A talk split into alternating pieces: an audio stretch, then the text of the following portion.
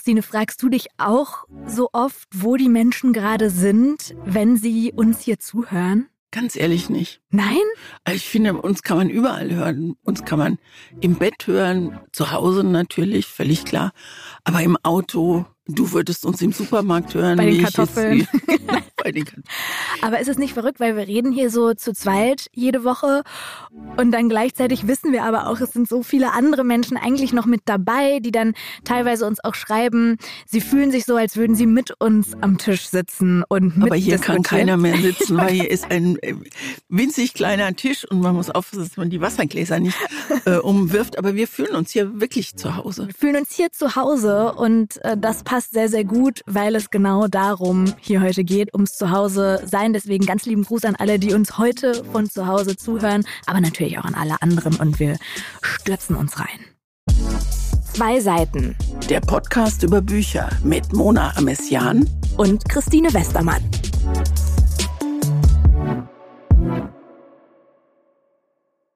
Mona hat dieses Thema vorgeschlagen, zu Hause. Und als ich es zuerst gehört habe, ich gedacht, zu Hause, zu Hause ist zu Hause. Was soll ich da jetzt noch groß drüber reden?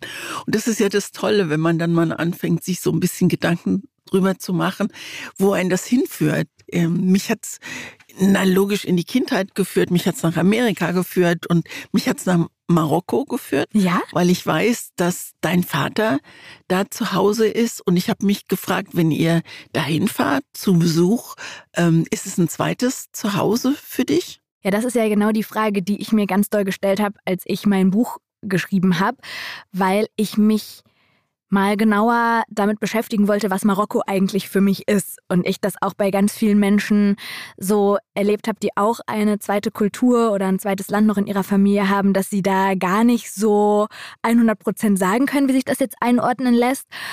Aber es ist schon so, dass wenn ich das Wort Zuhause höre, dass ich dann mal im Kopf habe, also die Stadt, in der ich geboren bin, das Haus meiner Eltern, Köln, den Ort, in dem ich lebe seit sieben Jahren, wo meine eigene Wohnung ist. Ich denke aber auch tatsächlich an Marokko, dann aber gar nicht so speziell an eine Wohnung oder so, weil ich da nie selber irgendwie, außer da im Auslandsjahr für ein paar Monate, aber es war ja auch bei einer anderen Familie, nie so wirklich irgendwo gewohnt habe, sondern ich denke an Marokko als Ganzes. Also es ist schon ein, ein Gefühl von nicht Geborgenheit, sondern von gewohnter Umgebung, wenn ich nach Marokko komme, den Boden da betrete, die Luft da rieche, die Menschen da sehe, die Sprache höre. Wie verändert sich denn dein Papa, wenn er zu Hause ist? Doll. Das ist immer wieder so beeindruckend zu sehen und so schön auch zu sehen, wie sehr die eigentliche Umgebung, in der man groß geworden ist und in der man sozialisiert wurde, einen aufblühen lässt. Also mein Papa wohnt ja jetzt auch schon Jahrzehnte hier in Deutschland und ist hier auch zu Hause, das weiß ich, das habe ich ihn auch genauso gefragt. Aber nichts übertrifft halt den Boden, auf dem man alles gelernt hat, also das meiste gelernt hat, das allermeiste fürs Leben. Die Umgebung, in der man genau weiß, wie welches Verhalten ankommt. Kultur spielt ja auch eine ganz große Rolle. Und wenn ich meinen Papa in Marokko sehe, dann ist das nicht ein anderer Mensch, aber es ist auf jeden Fall eine ganz andere Facette, die noch hinzukommt und ein bisschen mehr Freiheit. Und das kann ich total verstehen, weil als ich in Marokko gelebt habe, du warst ja auch mal länger im Ausland, reden wir auch gleich noch drüber, man kann sich Dinge aneignen, aber so richtig intrinsisch, so von innen heraus, das ganz gewöhnliche Verhalten ist einfach da am natürlichsten, wo man aufgewachsen ist, oder? Ich glaube, dass das ganz stark geprägt ist von Erinnerungen. Und als ich drüber nachgedacht habe, über zu Hause, ist mir was eingefallen. Es gab im WDR eine Sendung, die hieß Vorfahren gesucht. Und da habe ich so ein bisschen die Lebenslinie meines Vaters auch abgeschritten, weil ich so ganz wenig eigentlich von ihm weiß. Und wir sind damals 1953 aus der DDR geflohen und unser erster unser erster Ort war Mannheim. Da bin ich dann groß geworden und Mannheim ist wirklich auch ein Stück Heimat für mich. Und bei den Dreharbeiten sind wir in die Straße zurückgekommen, in der mein Vater gewohnt hat, oben im dritten Stock. Und ich hatte schon ein ganz komisches Gefühl, als ich da, da ausgestiegen bin aus dem Kamerawagen da und, und hab da hochgeguckt und hab gemerkt, wie mir die Tränen gekommen sind, weil da eben so viel Erinnerungen und Schöne dranhängen. Und dann ging unten im Erdgeschoss ging ein Fenster auf und da guckte eine mittelalte Frau raus und sagte, Sie sind doch Christine Westermann, oder?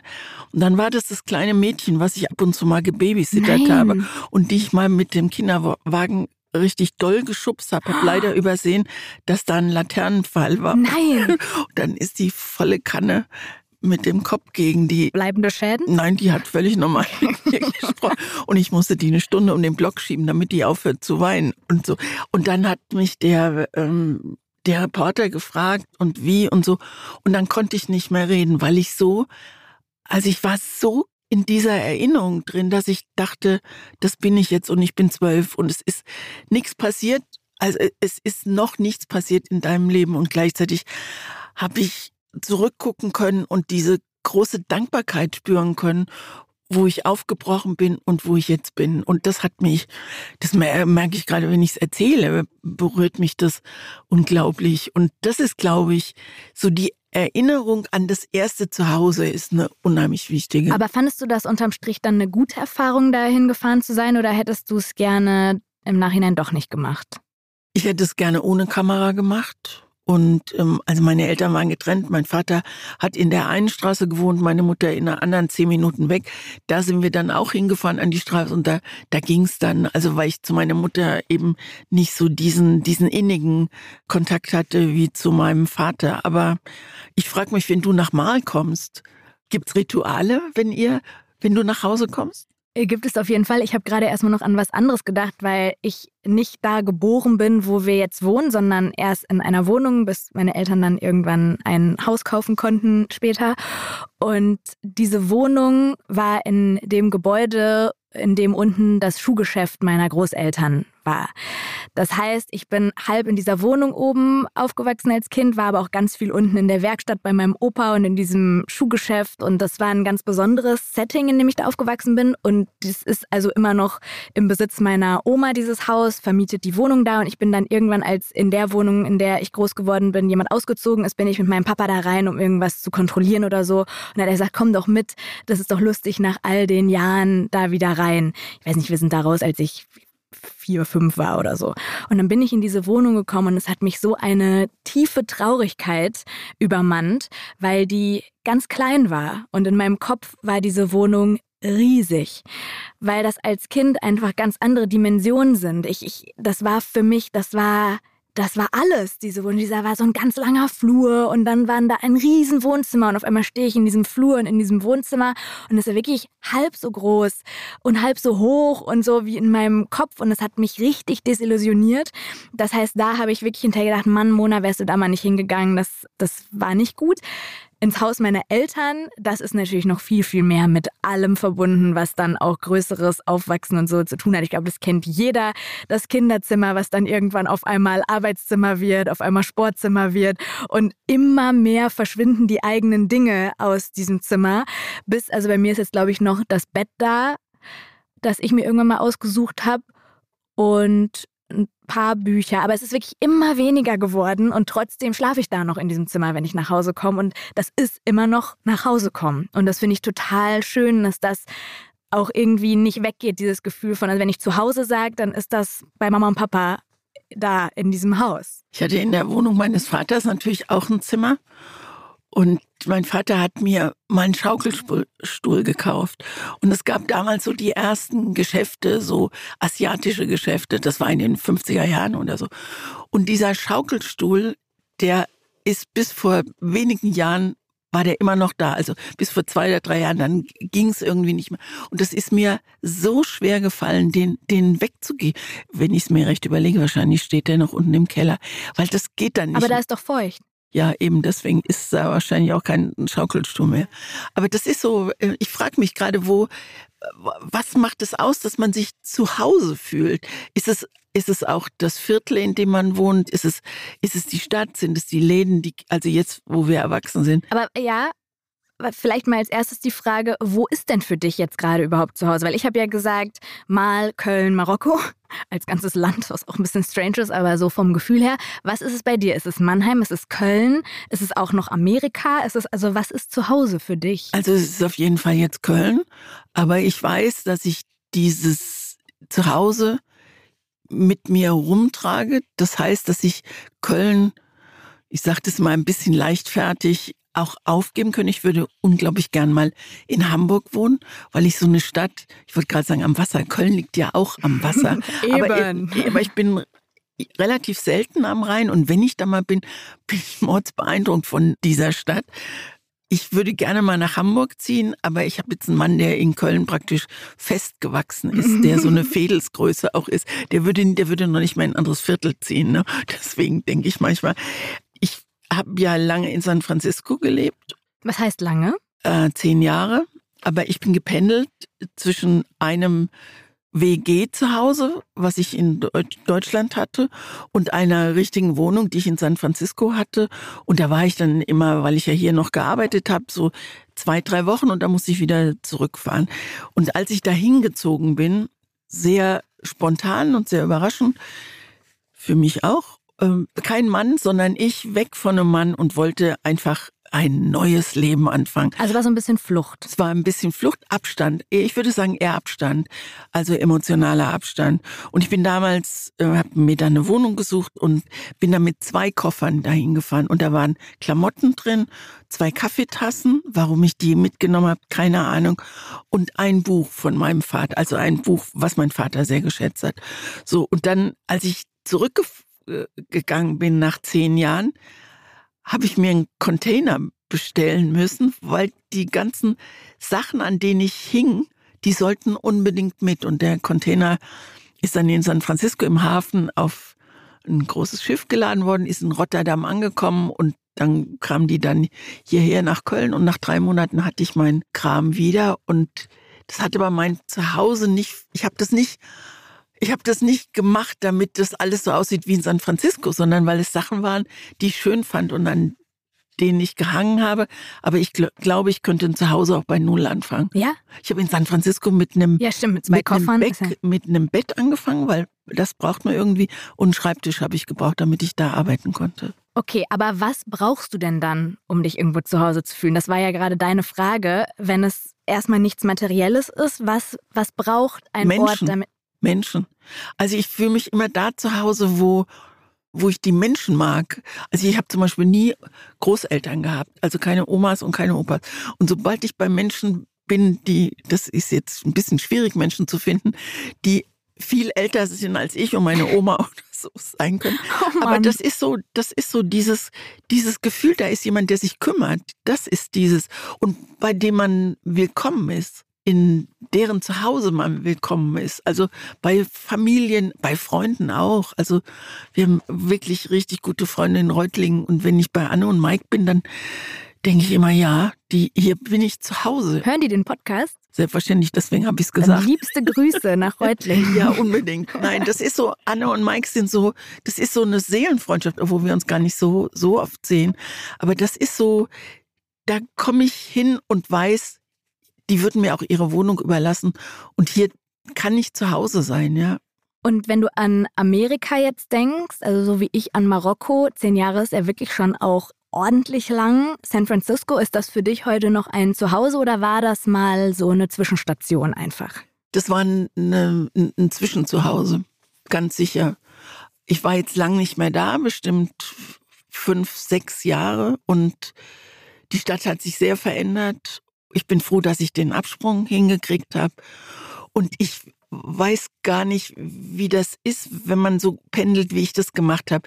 Ganz am Ende, als Zimmerfrei dann anfing, da habe ich manchmal bloß fünf Tage gehabt. Da bin ich montags angekommen und samstags wieder geflogen. Alter. Und da kannst du wirklich nur, da kannst du nur gucken, dass du, dass du morgens irgendwo schön frühstücken gehst. Also Rituale. Aber was hat dich da gehalten? Weil das war, es klingt ja, also erstmal wäre das klimatechnisch heute ja eine absolute Katastrophe, das zu machen. Aber auch so vom Stresslevel, Jetlag und all das, das muss man ja auch erstmal.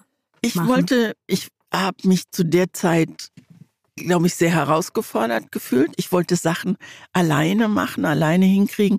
Und der Plan war eigentlich, irgendwann war mir auch klar, dass mit diesem neun Stunden Flug und mit diesem zwölf Stunden Flug und mit diesem neun Stunden Zeitunterschied, das kriegst du irgendwann, ist es einfach ein bisschen viel.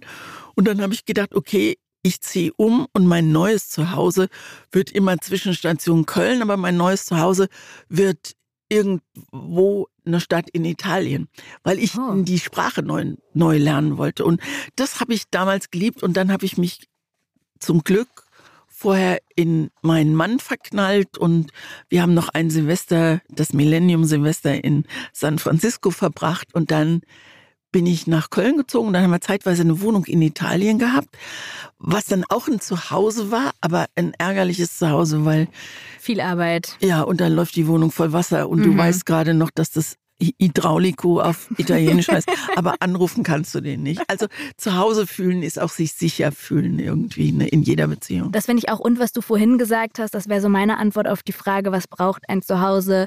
Erinnerungen tatsächlich. Also und Erinnerungen hängen dann ja auch irgendwie immer an Menschen. Also alleine Erinnerungen aufzubauen, da sind wir bei unserer Einsamkeitsfolge von vergangener Woche, geht bestimmt auch. Aber wenn etwas mit Menschen verbunden ist, Eltern, einem Partner, der mit einem zusammen diese Wohnung geprägt hat, man in der Wohnung zusammen Dinge erlebt, gekocht hat, irgendwie Abende mit Freunden am Esstisch. Auf einmal ist dieser, dieses Esszimmer wird immer mehr ein Raum, der nicht mehr nur ein Esszimmer ist, sondern da ist ein Fleck auf dem Tisch. Das war von dem einen Mal, als wir Lachs gemacht haben und da ist was rausgelaufen und es war der erste Fleck auf diesem Tisch und ich fand es ganz schlimm und dann kam immer mehr dazu. Und das ist so was, was ähm, sich ja auch, glaube ich, langsam dann aufbaut, wann man sich irgendwo zu Hause fühlt. Stell dir vor, du hast ein Mega-Jobangebot.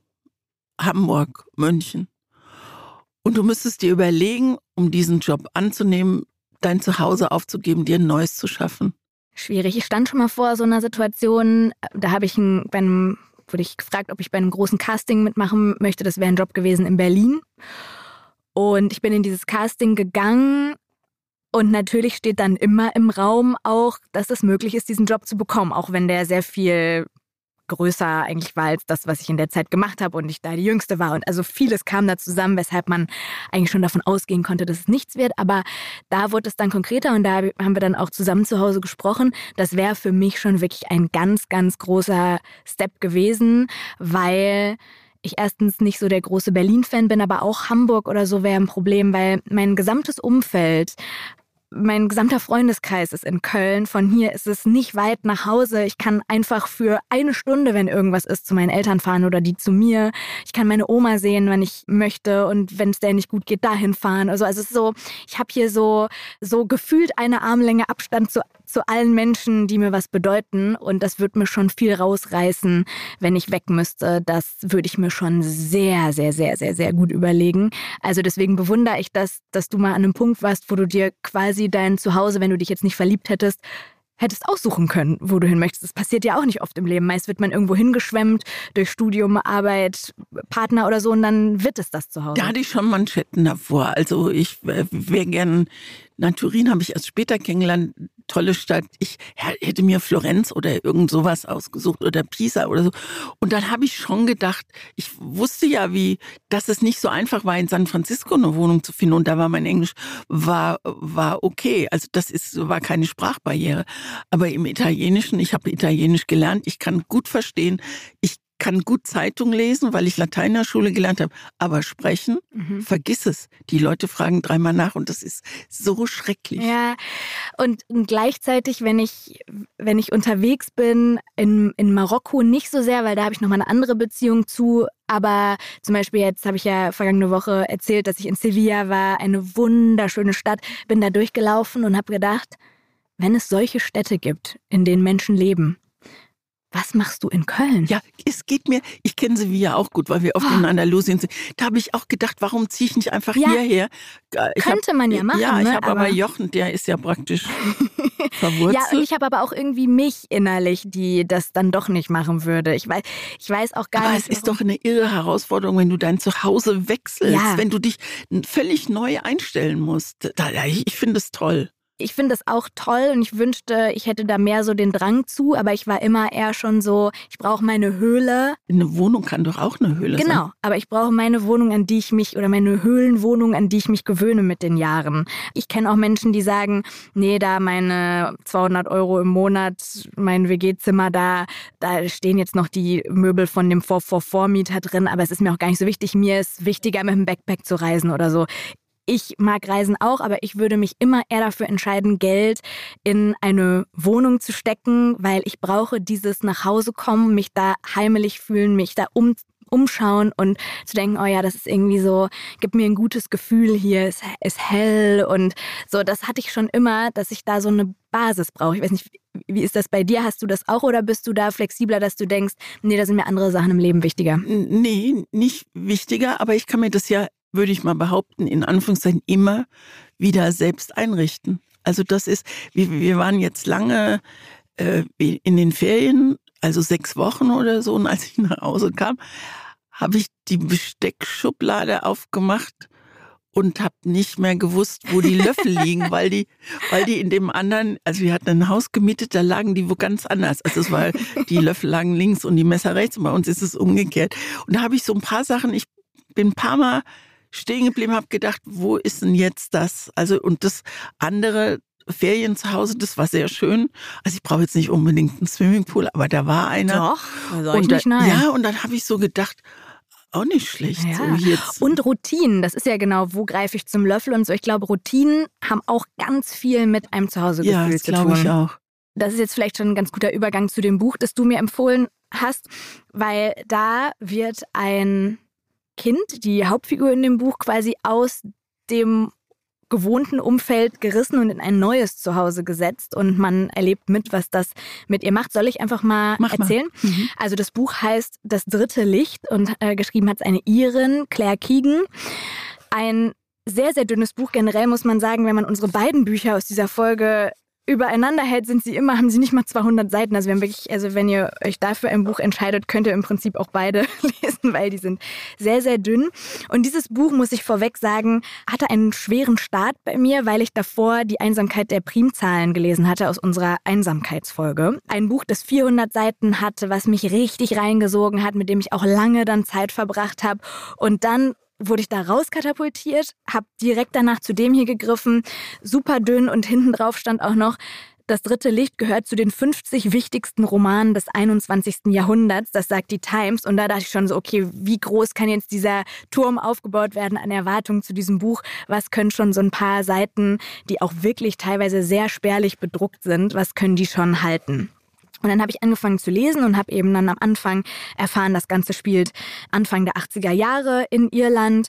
Ein Vater bringt eben seine kleine Tochter ungefähr so Grundschulalter, habe ich die mal eingeschätzt, zu entfernten Verwandten, weil seine Frau wieder schwanger ist und der Platz und das Geld zu Hause nicht für alle Kinder reicht. Also es ist eine arme Familie eher. Der Vater trinkt und ist spielsüchtig. Und dieses Paar John und Edna, bei dem das Mädchen dann für den Sommer ein neues Zuhause auf Zeit finden muss, lebt auf einer Farm im Südosten von Irland, in Wexford, wo auch die Autorin lebt. Ein Ort, den ich mir sehr schön und weitläufig vorgestellt habe. Ich war schon mal da, es ja? ist toll. Mhm. Also ich habe es mir richtig schön vorgestellt. Äh, auf dieser Farm gab es in der Geschichte Kühe und Rhabarber wächst da, Frühlingszwiebeln. Also ich habe mir das mit sehr viel Garten auch und sehr viel Platz vorgestellt. Dieses Paar nimmt dieses Mädchen dann bei sich auf und gibt ihr das, was sie bei ihren Eltern nicht bekommen hat, nämlich Zeit und Zuwendung, aber auch Materielles wie Klamotten zum Beispiel. Und auf diesen wenigen Seiten begleitet man dieses Mädchen ja, dass dann plötzlich das Gefühl kennenlernt, von erwachsenen Menschen behütet zu werden und in einer Familie zusammenzuleben. Zum Beispiel gibt es eine Stelle, da ist sie mit dem Mann, mit John Kinsella, unterwegs und dann steht im Buch, Kinsella nimmt meine Hand in seine. Sobald er sie nimmt, merke ich, dass mein Vater kein einziges Mal meine Hand gehalten hat und ein Teil von mir will, dass Kinsella mich loslässt, damit dieses Gefühl vergeht. Es ist ein hartes Gefühl, aber als wir weitergehen, beruhige ich mich und lasse den Unterschied zwischen meinem Leben zu Hause und dem, das ich hier führe, auf sich beruhen. Also man ist da ganz nah dran, man lernt aber auch mehr über die Vergangenheit dieses Paares, bei dem sie da einzieht, das selber keine Kinder hat, das aber ein Geheimnis hütet, obwohl die Frau an einer Stelle sagt, es gibt keine Geheimnisse im Haus. Und viel mehr will ich eigentlich nicht erzählen, weil es sonst sich nicht mehr lohnt, dieses Buch zu lesen. Es ist sonst nicht mehr so viel übrig. Und bevor ich so abschließend dir meine Meinung dazu sage, das war jetzt ja eher Inhaltsangabe, sag du mal, weil du hast beim letzten Mal gesagt, du hast eigentlich, wenn du schon drüber redest, Tränen in den Augen, was diese Geschichte angeht. Weil ich so genau gespürt habe nochmal, was zu Hause bedeuten kann und was ich vielleicht selbst vermisst habe. Also bei uns gab es Mutter, Vater, Kind, aber eben nicht den richtigen Vater und das war alles ein bisschen schwierig und das Zuhause war eher, war eher eckig und kantig. Und hier habe ich so ein Zuhause erlebt und gespürt. Ähm, also ich habe mich diesem kleinen Mädchen wahrscheinlich ein bisschen nahe gefühlt, weil sie, weil sie bei diesen fremden Leuten, das sind ganz ferne Verwandte, was findet, was sie noch nicht erlebt hat. Es gibt alles im Überfluss. Du hast es eben gesagt, es gibt Aufmerksamkeit, es gibt Zuneigung und es gibt ein Zuhause. Und diese Claire Keegan erzählt davon, was ein Kind zum Leben braucht. Und das wird auf diesen wenigen Seiten unheimlich deutlich. Und sie erzählt es sehr, sehr zurückhaltend, finde ich. Sie deutet nur an und lässt Lücken, die man beim Lesen vielleicht spürt, die kann man mit den eigenen Gedanken füllen. Man spürt die starken Bande, die zwischen dem kleinen Mädchen und ihren Ersatzeltern sich entwickeln. Und ich habe das Buch natürlich nochmal gelesen, jetzt bevor wir uns hier hingesetzt haben. Und da habe ich, bin ich durch Zufall, habe ich hinten aufgeschlagen und diese das kann man ja sagen, diese Szene irgendwann, das war klar, es war, waren eher acht, neun Wochen, die das kleine Mädchen da war. Und dann war klar, sie muss wieder zurück mhm. in, in ihr ursprüngliches Zuhause. Und da ist mittlerweile das fünfte oder sechste Kind da und und sie wird dahin gebracht und diese Szene am oh, das Ende, reißt ja, das Herz raus, ne? Wie wie sie wie also ja, ich sag's mal nicht, das muss man, nee. das, man kann so eine, so eine Berührung oder Rührung, die muss man selbst lesen und gucken, ob man genau Genau, aber was man sagen kann, ist, dass am Ende, als es dann, dann nach Hause geht, sich dieses Mädchen wirklich in einem ganz jungen Alter einfach diese Frage stellen muss, wo denn jetzt ihr Zuhause ist. Ist es da, wo die leiblichen Eltern ohne Fürsorge wohnen oder ist es da, wo ihr jetzt Liebe entgegengebracht wurde, sie aber eigentlich bei Fremden war? Und das ist natürlich eine riesengroße Frage. Finde ich auch echt gut umgesetzt in diesem Buch. Ich glaube jetzt etwas besser verstehen zu können, warum es mich nicht so sehr berührt hat wie dich, weil ich das vielleicht nicht so kenne. Weil ich, und das ja. ist, da widerspreche ich mir jetzt ein bisschen, weil ich vor ein paar Folgen hier Stein und Bein geschworen habe, dass äh, es nichts damit zu tun hat, dass ich weit weg bin von einer Affäre, dass ich das Affärenbuch nicht verstanden habe. Aber hier ist es vielleicht ein bisschen so, dass eine Person, die sich in dieses Mädchen und ihre Gefühle hineinversetzen kann, das näher an sich ranlässt, dieses Buch, als eine Person, die das einfach als Geschichte liest, so wie ich. Und deswegen möchte Aber ich glaube, das ist mit allen Büchern so. Ist es nicht so, dass du, dass das immer ein bisschen sich deiner eigenen auf jeden Fall, Wahrheit widerspiegelt? Auf jeden Fall. Ich frage mich, warum es dann manchmal mehr überspringt. Ich weiß, glaube ich, warum. Ich glaube, eine Person, die sich hineinversetzen kann in dieses Mädchen, der reichen diese 100 Seiten hier oder nicht mal, was sind das? 94 Seiten, um da reinzuspringen in ihren Kopf. Ich persönlich hätte mir 100 Seiten mehr gewünscht, um, damit sich das ein bisschen mehr aufbaut. Ja, das und das war, glaube ich, bei Die Einsamkeit der Primzahlen, das waren einfach mehr Seiten und ich bin reingewachsen in diese Figuren, mit denen ich, auch recht. nicht so viel mhm. zu tun hatte. Aber hier war ich gerade drin und dann war ich wieder draußen. Und ich verstehe, warum du das nicht brauchtest und ich vielleicht schon, weil bei dir mehr Identifikation da war als bei mir. Und ich sehe es einfach als Geschichte, die für mich ein bisschen mehr hätte sein müssen, weil ich auch so schnell damit durch war und dann dachte, eine Geschichte kann noch so gut sein, wenn ich da in einer Stunde mit durch bin, dann sind 20 Euro auch einfach sehr viel sehr Geld. Ne? Das ja, ist das mehr stimmt. als ein Kinofilm. Trotzdem, wenn das natürlich das Thema ist, was einen beschäftigt, ist das ein grandioses Buch. Ich weiß nicht, ob es eines der 50 wichtigsten jetzt für mich wäre. Diese Übertreibung finde ich, äh, das mag, das mag ich auch nicht. Ich hätte mir bei dem Buch, und ich gebe dir, also die Erklärung ist klasse, die du gerade geliefert hast.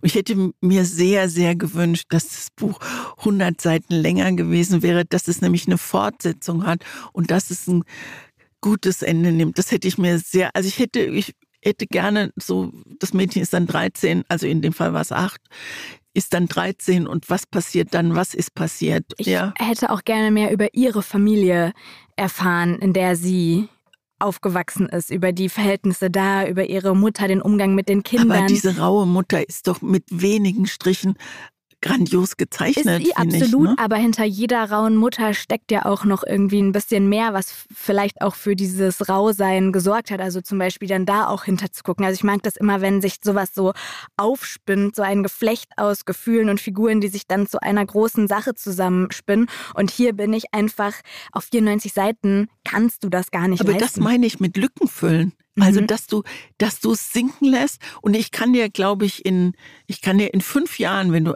es sind ja auch nur 94 Seiten, wenn du mich fragst nach dem Inhalt, könnte ich dir das in fünf Jahren noch relativ genau zusammenfassen. Ich auch, auf jeden Fall. Und ich habe auch nichts gegen Lücken. Aber äh, wenn ein Buch irgendwann für mich im Kopf mehr aus Lücken besteht als aus Inhalt. Das ist hier nicht der Fall, aber manchmal hatte ich schon so das Gefühl, boah, ich ich bin jetzt schon auf Seite 80, aber ich bin noch gerade erst äh, so richtig im Kopf drin in der Geschichte und in diesem Kopf des Mädchens. Aber das liegt dann vielleicht auch mit an mir. Dass man es aus unterschiedlichen Perspektiven sieht. Mhm. Im Original heißt das übrigens Foster.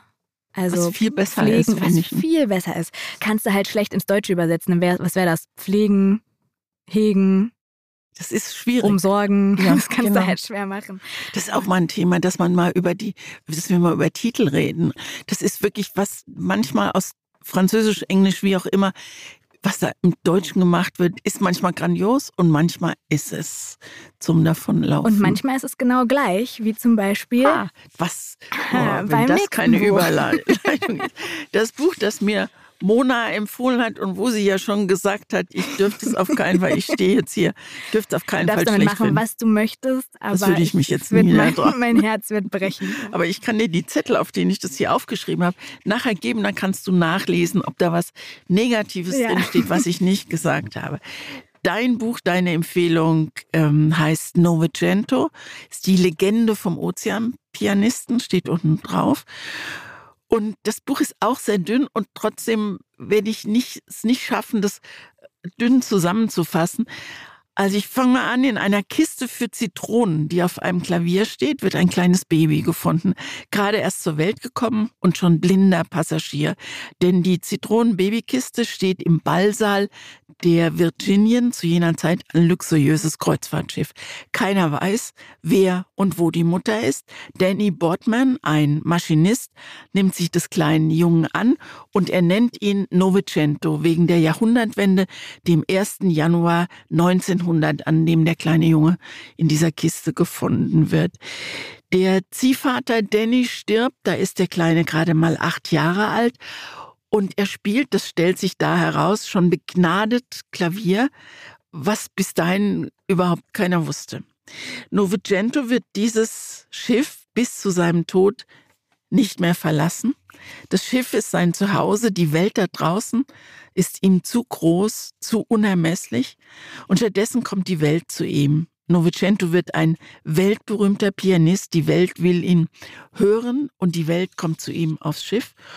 Und nach mehr als 40 Jahren Kreuzfahrt, und da war das Schiff zwischendurch auch mal im Zweiten Weltkrieg ein Lazarettschiff, soll es endlich verschrottet werden, mit einer Ladung Sprengstoff in die Luft gejagt werden.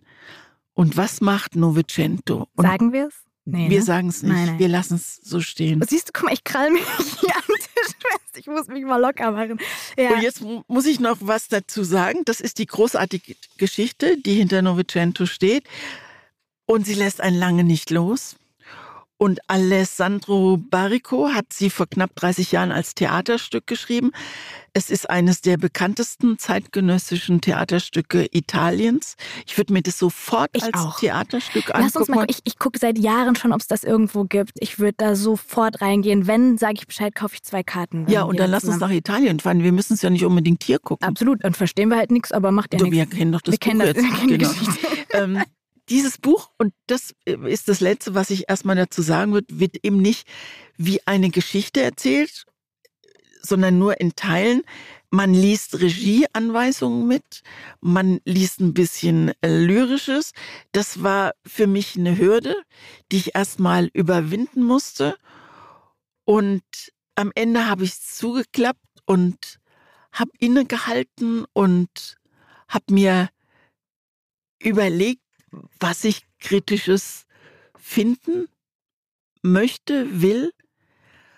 Und je länger ich drüber nachgedacht habe, umso mehr ist das so wie, wie Nebel auf so einem, wenn du durch eine Nebelbank auf so einem Ozeanschiff fährst und du irgendwann lichtet sich der Nebel und du siehst alles wieder ganz klar. Es ist ein wirklich tolles Buch. Yes ich würde es sofort auch weiterempfehlen. Mit dieser kleinen Einschränkung richte dich nicht auf einen Roman ein, sondern richte dich auf eine sehr ungewöhnliche Geschichte ein, die ungewöhnlich präsentiert wird. Hast du, wir haben die gleiche Ausgabe hier, ne? Nämlich vorne hat der Autor auch so ein kleines Vorwort geschrieben, das mich ganz gut darauf vorbereitet hat, als ich es zum ersten Mal gelesen habe, weil er da quasi erklärt, ja. dass er diesen Text für einen Schauspieler und einen Regisseur geschrieben hat, die dann eben ein Schauspiel draus gemacht haben für ein Festival. Und dann schreibt er hier, ich weiß nicht, ob das ausreicht zu behaupten, ich hätte ein Theaterstück geschrieben, ich habe da meine Zweifel. Jetzt, da ich es in Buchform sehe, scheint es mir eher ein Text zu sein, der auf dem schmalen Grat zwischen einem richtigen Bühnenstück und einer laut zu lesenden Erzählung schwankt. Ich glaube nicht, dass es einen Namen für diese Art von Text gibt, aber egal. Ich finde, es ist eine schöne Geschichte, die es wert war, erzählt genau. zu werden. Und der Gedanke, dass jemand sie lesen wird, gefällt mir. Und man kann es wunderbar vorlesen, finde ich. Dieses Buch kann man sich muss man nicht auf einem Kreuzfahrtschiff sitzen. Unglaublich nee, schön vorlesen. Ich finde einfach, dieses Büchlein ist nichts Geringeres als ein Meisterwerk. Ich finde, dass ich habe richtig große Gefühle und große Achtung vor diesem Buch. Ich glaube, das ist das meist verschenkte Buch von mir. Ähm, das kann man eigentlich universell jeder Person schenken. Das kann man einem Kind vorlesen, also ab einem bestimmten Alter vielleicht. Das kann man einer 80-jährigen Person zum Geburtstag schenken. Ich finde, es ist berührend. Ich finde es äh, witzig, traurig. Ein Buch, das verzaubert, das Wechsel zwischen Ernsthaftigkeit und Heiterkeit. Es ist auch sehr komisch zwischendurch. Es ist sehr wirklich. komisch zwischendurch. Und derb ein bisschen? Genau, manchmal auch ein bisschen derb. Also es steckt wirklich sehr viel drin, auf, auch hier unter 100 Seiten. Und allein, also zum Thema Zuhause, allein dieser Gedanke, dass es da einen Menschen gibt, der auf wundersame Weise eben auf diesem Schiff auftaucht, auf diesem Klavier gefunden wird und dann dieses Schiff sein Leben lang nicht verlässt und trotzdem so viel weiß über die Welt, ohne Unterricht auf einmal so virtuos Klavier spielen kann. Das finde ich so grandios. Und auch die Erzählstimme, das ist ein Trompeter, der mit ihm auf dem Schiff äh, gespielt hat, der diese Geschichte erzählt. Und der ihn dann auch später nochmal da besucht, als er schon längst wieder vom Schiff runter ist. Und es ist alles so weit weg von einem und gleichzeitig ist man da mit drauf und durch diese Regieanweisung, ich habe auch die ganze Zeit dieses Klavierspiel im Kopf gehört oder es gibt ohne jetzt zu viel von der Geschichte erzählen zu wollen, aber es gibt eine Szene, da kommt Sturm auf und dann setzt sich Novecento ans Klavier mit diesem Trompeter und macht die Bremse vom Flügel los und lässt das schaukelnde Schiff und dann macht er quasi einen Flügeltanz durch den Ballsaal, der dann nicht so ganz gerade endet. Aber ich konnte das sehen vor meinem inneren Auge und hören und war richtig in den Bann gezogen von dieser Geschichte. Ich würde eine Stelle gerne vorlesen. Er versucht einmal vom Schiff runterzugehen, also sein Zuhause zu verlassen und geht zwei, drei, vier Schritte runter, bleibt stehen, kehrt um und geht zurück und schreibt, ich bin auf diesem Schiff geboren und hier kam die Welt vorbei, aber immer nur 2000 Leute auf einmal. Und Wünsche gab es auch hier, aber nicht mehr als zwischen einem Bug und einem Heck Platz haben. Man spielte sein Glück auf einer Klaviatur, die nicht unendlich war. So habe ich es gelernt. Das Land ist ein Schiff, das zu groß für mich ist. Es ist eine zu lange Reise. Es ist eine zu schöne Frau.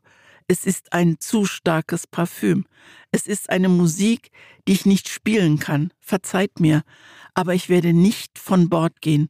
Lasst mich wieder zurück. Oh, ich krieg schon Gänsehaut, wenn du das nur Ja, vorliest. und das ist so, man, man, man kann diesen Mann nicht verstehen und doch so gut verstehen. So gut. Und dass der auch mit so einer Klarheit, der scheißt, also ganz oft steht auch im Buch, ich scheiß auf Vorschriften, ich scheiß auf, dass ich nirgendwo gemeldet bin. Lasst mich doch einfach. Und dann denke ich so, den, den hat nie jemand unterrichtet und der weiß so viel über die Welt, weil sie eben zu ihm aufs Schiff kommt. Dass es gar nicht viel braucht auch. Ne? Das ist also Und, Wirklich eine, eine Sache noch Buch. zu diesem vom Bord gehen. Er will von Bord gehen, um sich das Meer anzugucken. genau. Ich bin ausgeflippt, als ich das sehen, gesehen genau. habe, weil ich dachte, so das einzige Junge, was du kennst, ist das Meer. Aber ihn interessiert der Rest nicht, weil das zu, zu viel Weite ist und das, dieses Schiff für ihn wie ein Rahmen ist und auch diese Klaviatur seines Flügels hat auch Grenzen. Und er sagt an einer Stelle, wenn ich das, wenn es unendlich viele Tasten gäbe, könnte ich das nicht spielen, das Klavier.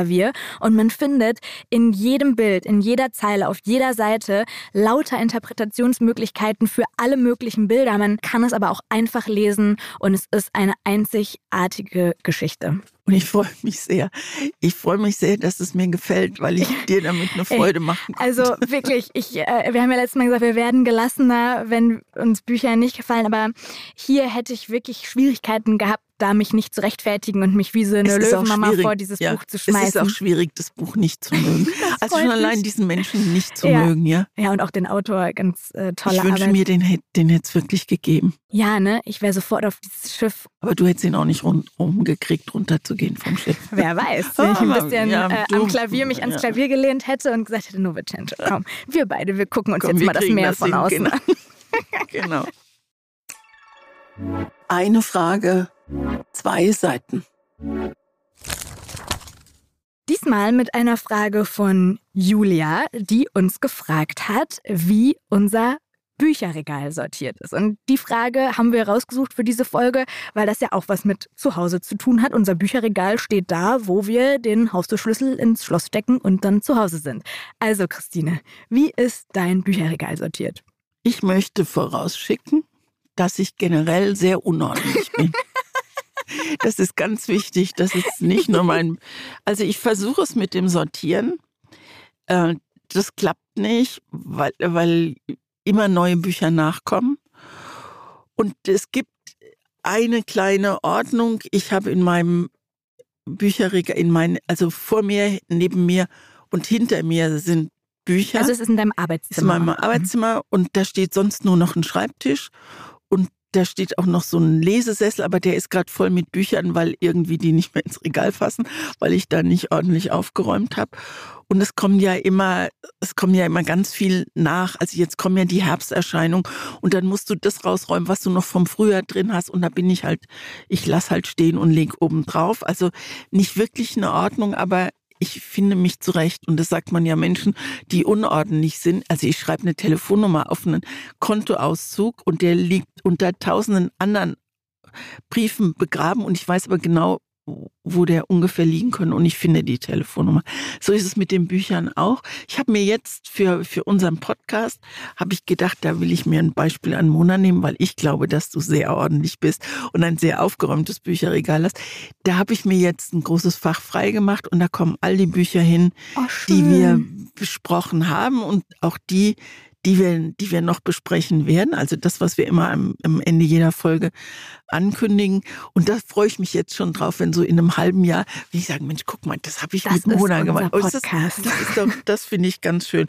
Also ich wette, du hast ein tadellos aufgeräumtes Bücherregal. Mm, jein. Also ich glaube, es sieht aufgeräumter aus, als es ist. Es ist tatsächlich so, dass wenn man bei uns in die Wohnung kommt, ist so ein kleiner Flur, von dem aus die Zimmer ausgehen und geradeaus das Zimmer ist das Arbeitszimmer, wo wirklich geradeaus hinten an der Wand die ganze Wand ein Bücherregal ist. Also das habe ich mir gewünscht, als wir in die Wohnung gezogen sind, dass ich gesagt habe, ich möchte diese Wand mit diesem Bücherregal füllen bis nach oben und wollte dann eigentlich so Billy-Regale von Ikea, die kann man ja auch aufstocken, wollte ich da hinpacken. Und dann hat aber mein damals Freund, jetzt Mann, gesagt, Mona, ich bin immer für Sparen und so weiter.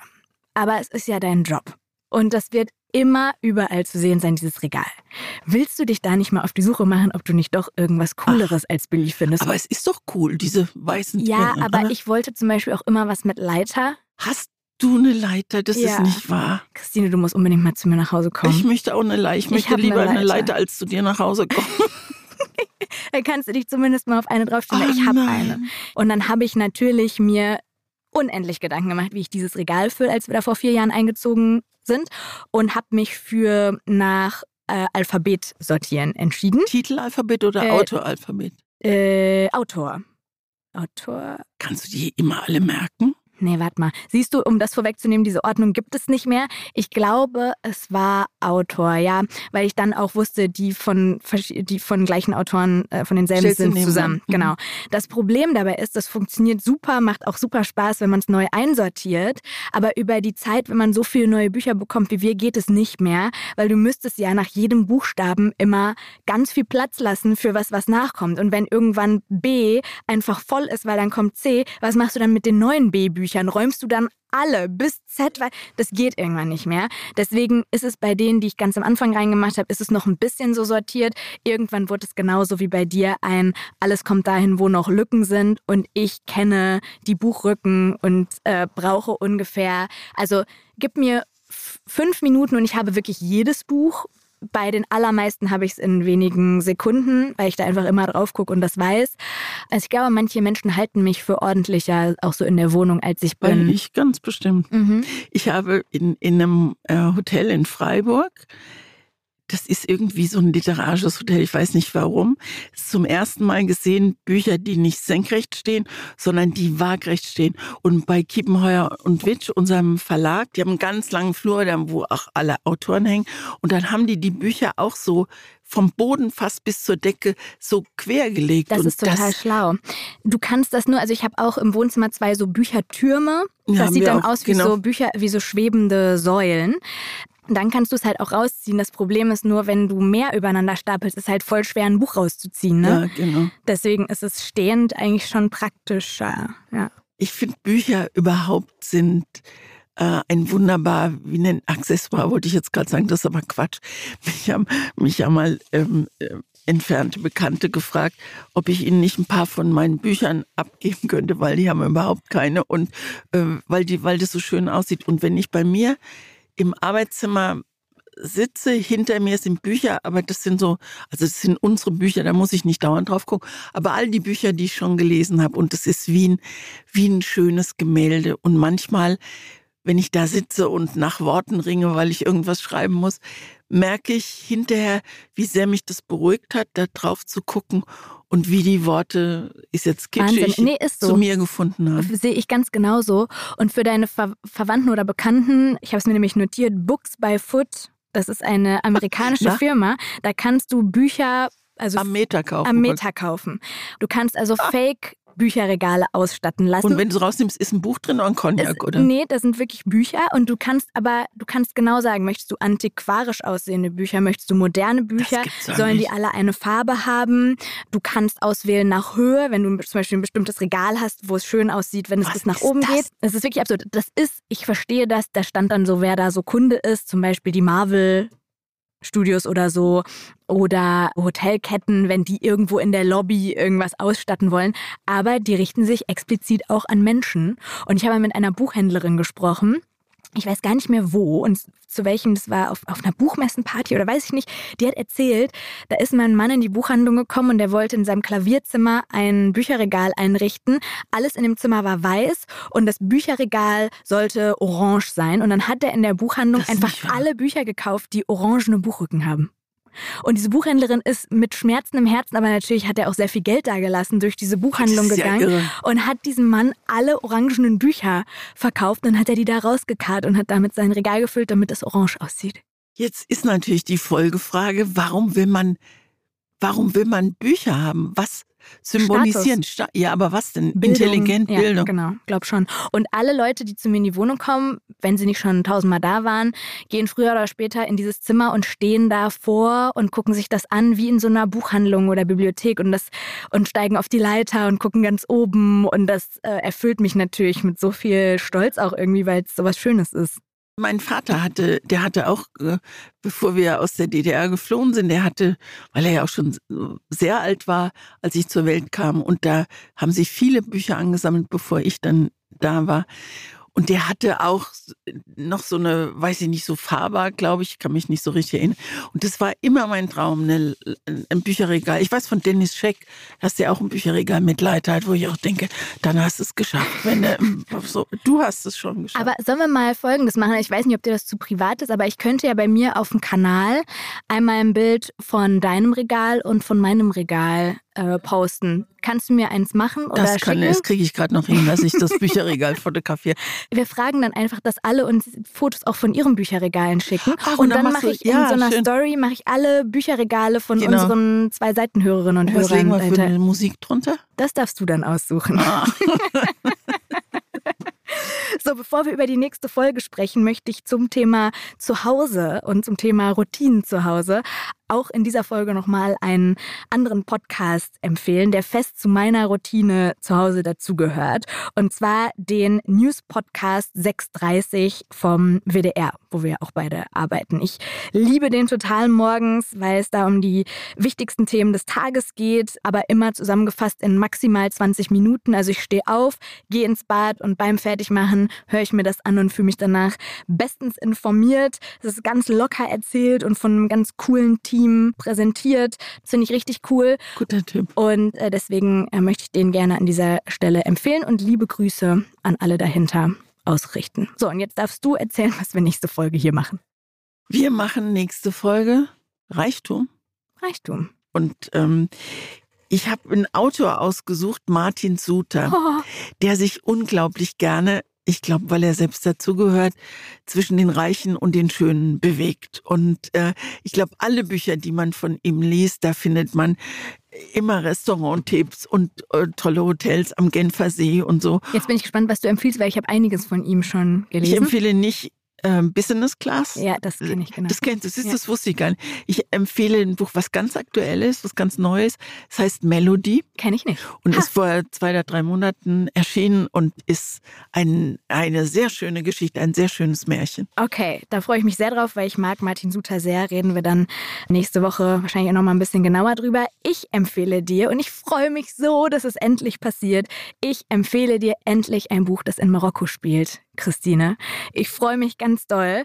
Habe ich die ganze Zeit schon drauf gewartet. Ich empfehle dir So reich wie der König von Abigail Assor. Und es geht um Sarah, die recht arm aufwächst und nur ein Ziel hat, nämlich den superreichen Dries zu heiraten, den sie im Blick hat. Also ich bin sehr gespannt, wie es dir gefällt. Mal ein bisschen Ausflug in Also das kann man ja gar nicht, nicht wenn es aus deiner äh, Fastheimat, zweiten Heimat kommt. Mona, ja, müssen wir noch was sagen? Ach ja, wenn es Fragen gibt, wenn es Anregungen gibt, dann bitte schreiben an post.zweiseiten.eu. Und Mona, ich habe immer noch keinen Instagram-Kanal, nur einen heimlichen. macht's einen heimlichen. Das sagen wir aber nicht, wie du da Das- heißt. Nein, das, das obwohl es ganz schön. Das ist ein süßer Name, aber den verraten wir nicht. Ja, aber Mona macht es und ich äh, sehe alles, was ihr postet. Und, äh, Ja, du springst dann, da ja bei mir rum überall. Genau, und ich sage der Mona, jetzt schreib doch mal diesen netten Leuten, wie sehr ich mich gefreut habe. Ja, das, mache ich. Ich bin quasi deine persönliche Instagram-Sekretärin. Ja, praktisch so. Was braucht man im Leben? Man braucht so liebe Leute wie euch, die jede Woche aufs Neue wieder dabei sind. Es macht uns wahnsinnig viel Spaß und wir freuen uns sehr auf kommenden Dienstag. Genau, dem ist nichts hinzuzufügen, außer einem vielen Dank. Danke dir.